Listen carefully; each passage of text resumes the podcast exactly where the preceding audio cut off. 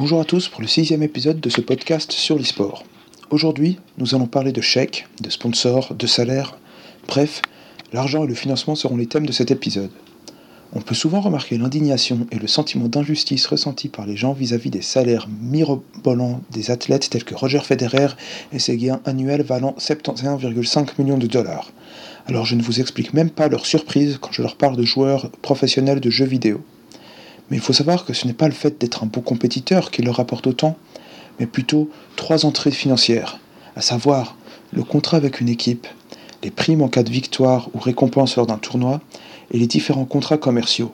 Or, ces trois sources de revenus partagent toutes la même origine, le sponsoring. Mais qu'est-ce que le sponsoring? On peut le définir comme le financement d'un événement sportif ou culturel ou de l'un de ses participants par une entreprise à des fins publicitaires. Par exemple, si une entreprise désire faire connaître sa marque, elle va chercher à s'exposer au plus grand nombre et va donc occuper le maximum d'espace publicitaire possible. Ces espaces publicitaires ne jouissent pas tous du maximum de visibilité et pour se faire remarquer, l'entreprise est prête à débourser d'énormes sommes. C'est là qu'entrent en jeu les compétitions sportives. En effet, ces événements regroupent des supporters qui s'attroupent dans les stades et nombreuses sont les personnes à suivre la retransmission télévisée. Cet immense bassin de spectateurs attire donc les sponsors qui s'affichent aux abords du terrain sur les athlètes qui vont ensuite paraître dans la campagne de pub de la marque. C'est donc grâce à leur visibilité que les meilleurs athlètes sont payés aussi bien. Même si la visibilité est liée au talent de l'athlète, ce n'est pas ce dernier qui crée la richesse. Car il faut le savoir, le salaire n'est pas proportionnel à la quantité d'efforts fournis ou aux heures d'entraînement. Du côté de l'e-sport, c'est très comparable. Le joueur possède un salaire fixe qui lui est versé par son club les gains en tournoi représentent également une entrée d'argent. Les meilleurs joueurs ont aussi des sponsors extérieurs à ceux de leur équipe. Les différences avec le sport, les heures d'entraînement, grâce à la diffusion en direct sur Internet de leurs parties, sont également une entrée d'argent. À une exception près, le cyberathlète gagne son argent de la même façon que l'athlète traditionnel. Il arbore un maillot rempli de sponsors et les compétitions sont sponsorisées.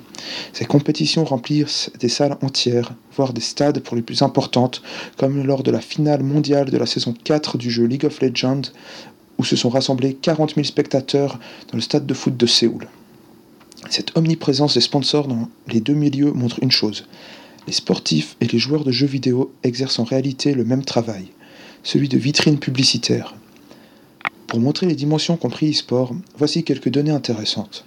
La finale de la saison 3 de League of Legends a été vue en direct sur Internet par 32 millions de personnes.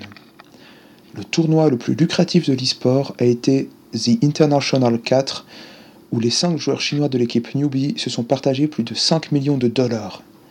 Pour compléter ces données, voici quelques noms d'entreprises qui investissent déjà dans l'e-sport des compagnies de périphériques de jeux comme Logitech, Razer, Rocket ou SteelSeries, des entreprises de matériel d'informatique ou de la technologie comme Cooler Master, Corsair, Zotac, Acer, MSI, Asus, Korea Telecom, SK Telecom, LG, Intel et Samsung, ou d'autres entreprises plus généralistes comme Monster, Red Bull, Coca-Cola ou la compagnie aérienne coréenne Jiner.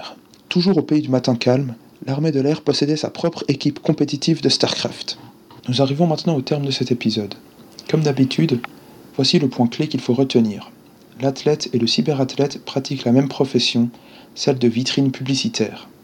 Dans le prochain épisode, nous parlerons des dérives présentes dans sport et e-sport.